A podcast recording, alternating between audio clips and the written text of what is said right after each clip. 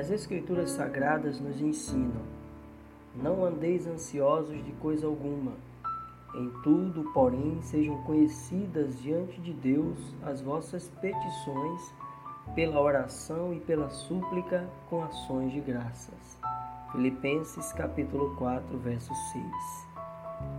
A ansiedade assola muita gente no mundo todo, especialmente no Brasil.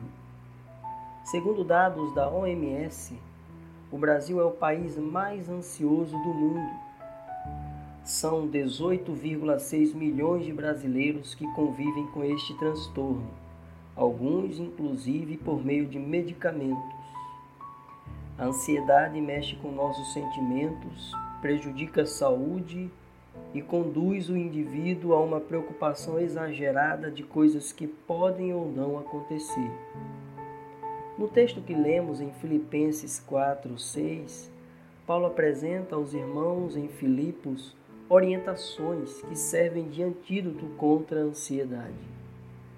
Paulo diz que é preciso apresentar a Deus nossas súplicas, fazendo conhecidas diante dele em oração tudo que tem assolado o nosso coração.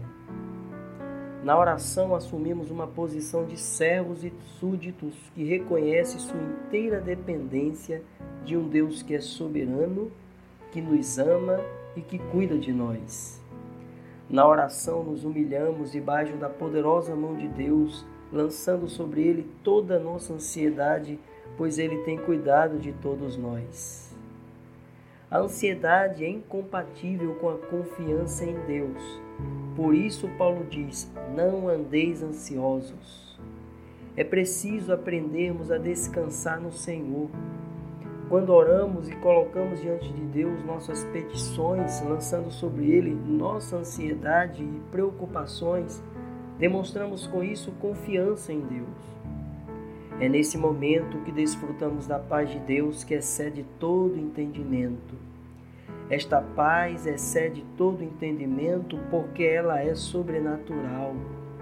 Ela vem de Deus. É ela que manterá em ordem nosso coração e nossa mente, livrando-nos da ansiedade.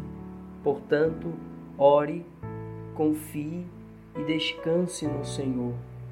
Desfrute da paz de Deus. Amém.